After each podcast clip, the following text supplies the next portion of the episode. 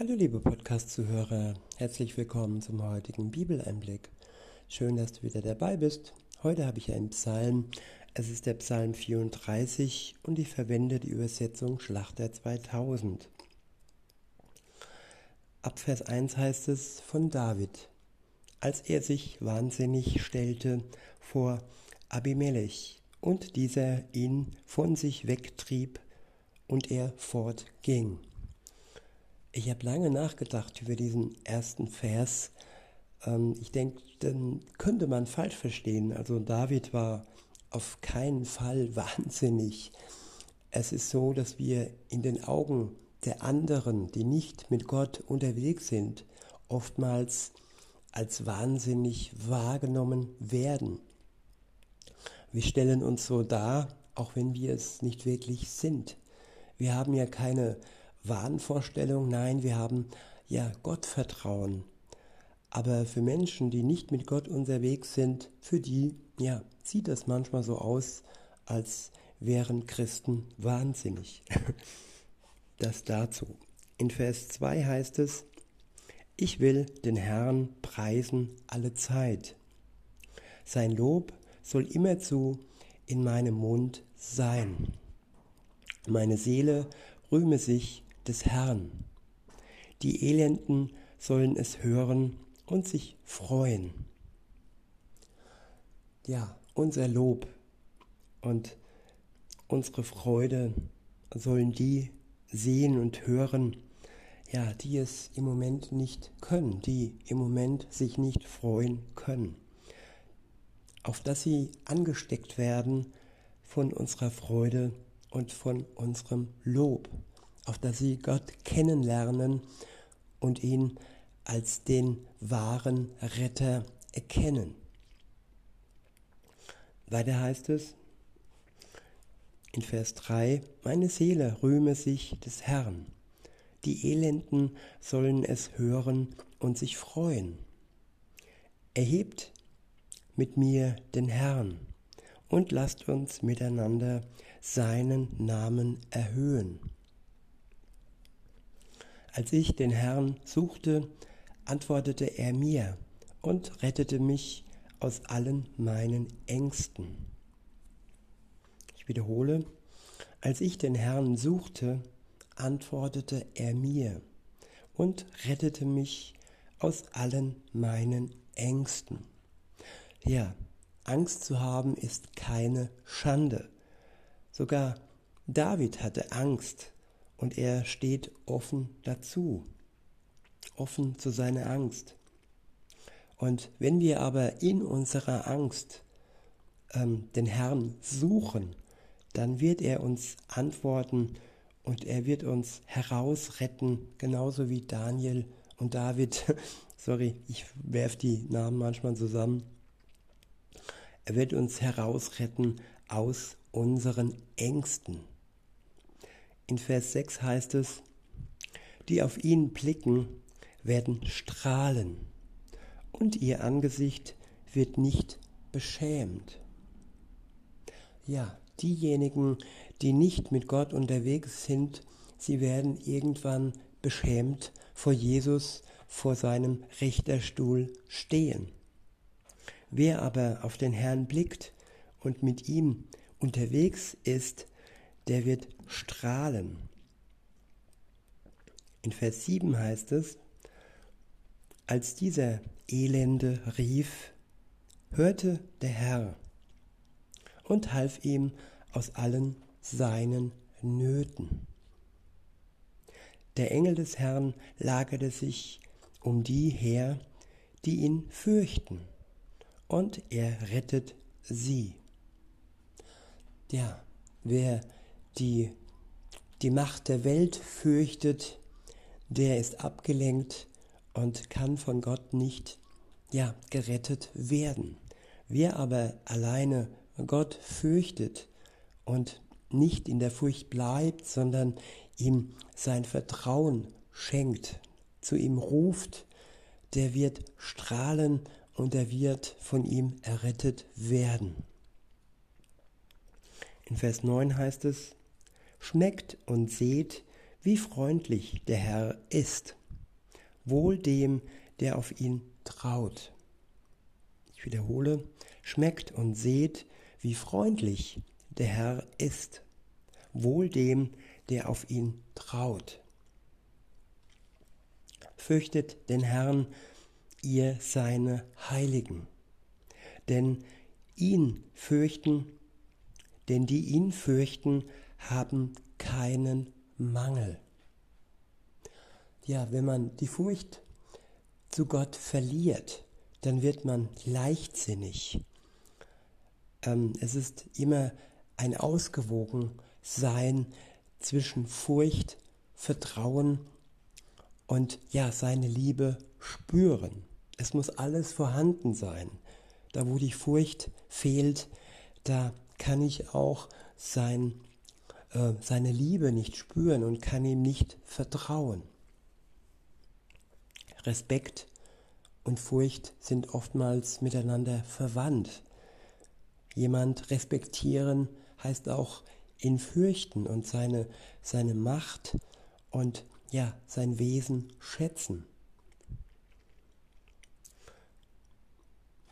In Vers 11 heißt es, junge Löwen leiden Not und Hunger, aber die den Herrn suchen, müssen nichts Gutes entbehren. Kommt her, ihr Kinder, hört auf mich. Ich wiederhole, junge Löwen leiden Not und Hunger, aber die den Herrn suchen, müssen nichts Gutes entbehren.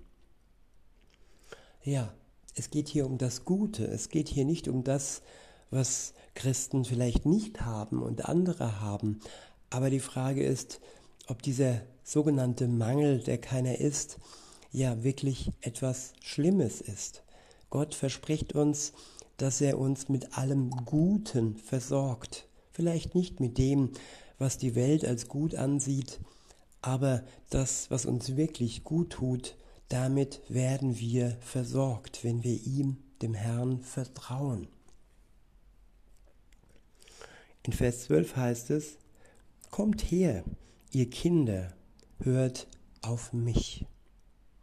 Ja, wir dürfen uns Kinder Gottes nennen, wenn wir mit Jesus Christus unterwegs sind, wenn wir ihm vertrauen, daran glauben, dass er unser Retter ist, dass wir ihn nötig haben in unserer Schuld, dass nur er uns erlösen kann heraus aus der ja, aus der Todesstrafe, dass er uns freisprechen kann und dass er zu unserem Retter werden kann. Und dann können wir ja in seine Nähe kommen und dürfen uns Kinder Gottes nennen. Weiter heißt es, ich will euch die Furcht des Herrn lehren. Ja, es geht hier um Achtung. Es geht hier nicht äh, darum, dass wir gelähmt sind durch Furcht. Es gibt verschiedene Arten von, von Furchten. Äh, ist das richtig grammatikalisch? Weiß nicht. Auf jeden Fall Furcht. Mit Furcht ist hier nicht gemeint, dass wir gelähmt vor Gott stehen, sondern dass wir ihn achten, ihn lieben und ja, dadurch gestärkt werden. In Vers 13 heißt es, wer ist der Mann, der Leben begehrt, der sich Tage wünscht, an denen er Gutes schaut. Ja, begehren wir das Leben, das uns Gott schenkt. Das müssen wir uns täglich fragen. Was begehren wir? Begehren wir das Weltliche, was die, die Welt uns gibt? Oder begehren wir das Ewige, das Geistige, was nur Gott uns geben kann? Weiter heißt es in Vers 14, Behüte deine Zunge vor Bösem und deine Lippen, dass sie nicht betrügen. Weiche vom Bösen und tue Gutes. Suche den Frieden und jage ihm nach. Ja, dem Frieden nachjagen. Wer jagt denn heutzutage dem Frieden nach? Heute wird geheuchelt und es werden Waffen geliefert Und die Menschen denken ja, dass dadurch Frieden geschaffen werden kann, wenn immer mehr und mehr das Pulverfass mit neuen Waffen bestückt wird. Frieden, wahren Frieden kann uns nur Gott geben, direkt ins Herz durch seine Liebe und durch seinen Geist.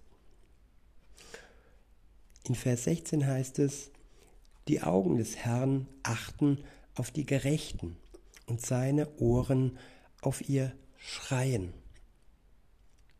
Das Angesicht des Herrn steht gegen die, welches Böses tun, um, ihre, um ihr Andenken von der Erde zu vertilgen. Wenn jene rufen, so hört der Herr und rettet sie aus all ihrer Bedrängnis. Ja, Gott hört unser Rufen, wenn wir ihm vertrauen und ja, in der richtigen Furcht vor ihm, vor ihm treten, nicht in der falschen Furcht, wie gesagt, wir müssen uns nicht lähmen lassen, so wie viele durch äh, sogenannten äh, ja, Pandemien oder sonst irgendwas sich lähmen lassen. Nein, Gott möchte uns befreien.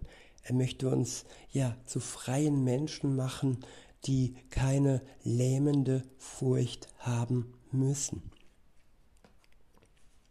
In Vers 18 heißt es, ähm, ich wiederhole und fahre fort, wenn jene rufen, so hört der Herr und rettet sie aus ihrer Bedrängnis. Der Herr ist nahe denen, die zerbrochenen Herzens sind, und er hilft denen, die zerschlagenen Geistes sind. Ich wiederhole Vers 19. Der Herr ist nahe denen, die zerbrochenen Herzens sind. Ja, die zerbrochenen Herzens sind. Das sind die, die eigentlich von der Welt gemieden werden, weil viele mit ihren Emotionen nicht klarkommen. Wenn ein Mensch und sein Herz gebrochen ist, dann ist das etwas Schreckliches. Und wenn Gott uns dann nahe sein will, dann zeigt das von seiner großen und unermesslichen Liebe. Zum einen, die Herzen können zerbrochen sein und zum anderen, ja, auch der Geist, der menschliche Geist, der ja dann wirklich ähm, uns in den Wahnsinn treiben kann. Und er, unser wahrer Helfer und ähm, ja, Arzt, der kann uns heilen, der kann uns seinen Geist schenken, der unserem menschlichen Geist wieder ja, Kraft schenkt und heraus äh, hilft aus der Zerbrochenheit und wieder zusammenfügt, was zusammenzufügen ist. Nur durch Gott. Kein Psychologe und keine Psychopharmaka kann uns helfen, wenn unser Herz gebrochen und wenn unser Geist zerschlagen sind. Wenn unser Geist zerschlagen ist. Alles dämpft uns nur und alles stellt uns nur ruhig, aber richtig Frieden im Herzen kann uns nur Gott schenken. In Vers 20 heißt es, der Gerechte muss viel Böses erleiden, aber aus allem rettet ihn der Herr. Ja, der, der vor Gott gerecht ist, der ist verhasst in der Welt ja, vor allem von seinem Widersacher vom Teufel, der das Böse in die Welt trägt und viele ja, Beauftragte hat, die das Böse dann ja an den Gläubigen ja vollziehen. Aber wir haben einen Herrn, der uns hieraus rettet, heraus aus dem Bösen und der dann uns erneut ja gerecht macht und die verurteilt, die uns schaden. In Vers 21 heißt es, er bewahrt ihm alle seine Gebeine, dass nicht eines von ihnen zerbrochen wird. Ja, wenn wir beauftragt sind, berufen sind von Gott und unsere Gebeine brauchen, um unterwegs zu sein, dann werden wir bewahrt bis zu dem Tag, wo wir ja unseren irdischen Leib nicht mehr brauchen und unsere irdischen Gebeine nicht mehr vonnöten sind. In Vers 22 heißt es, den Gottlosen wird das Böse töten und die den Gerechten hassen, müssen es büßen. Ja, das Böse, das sie in die Welt tragen, das wird sie, die Gottlosen, am Ende töten. Sünde tötet und wer sich klammert an seine Schuld, an seine Sünde und nicht bereut und sich von Gott äh, befreien und erlösen lässt, der wird von seinen eigenen bösen Taten getötet werden. In Vers 23 heißt es, der Herr erlöst die Seele seiner Knechte, und alle, die auf ihn vertrauen, werden es nicht zu Bösen haben. Ja, die Seele, sie wird geschunden in der Welt und sie wird von Gott erlöst. Jeder, der auf den Herrn vertraut und sich zum Knecht Gottes macht, der wird von ihm gerettet werden. In diesem Sinne, liebe Zuhörer, wünsche ich euch noch einen schönen Tag und sage bis denne.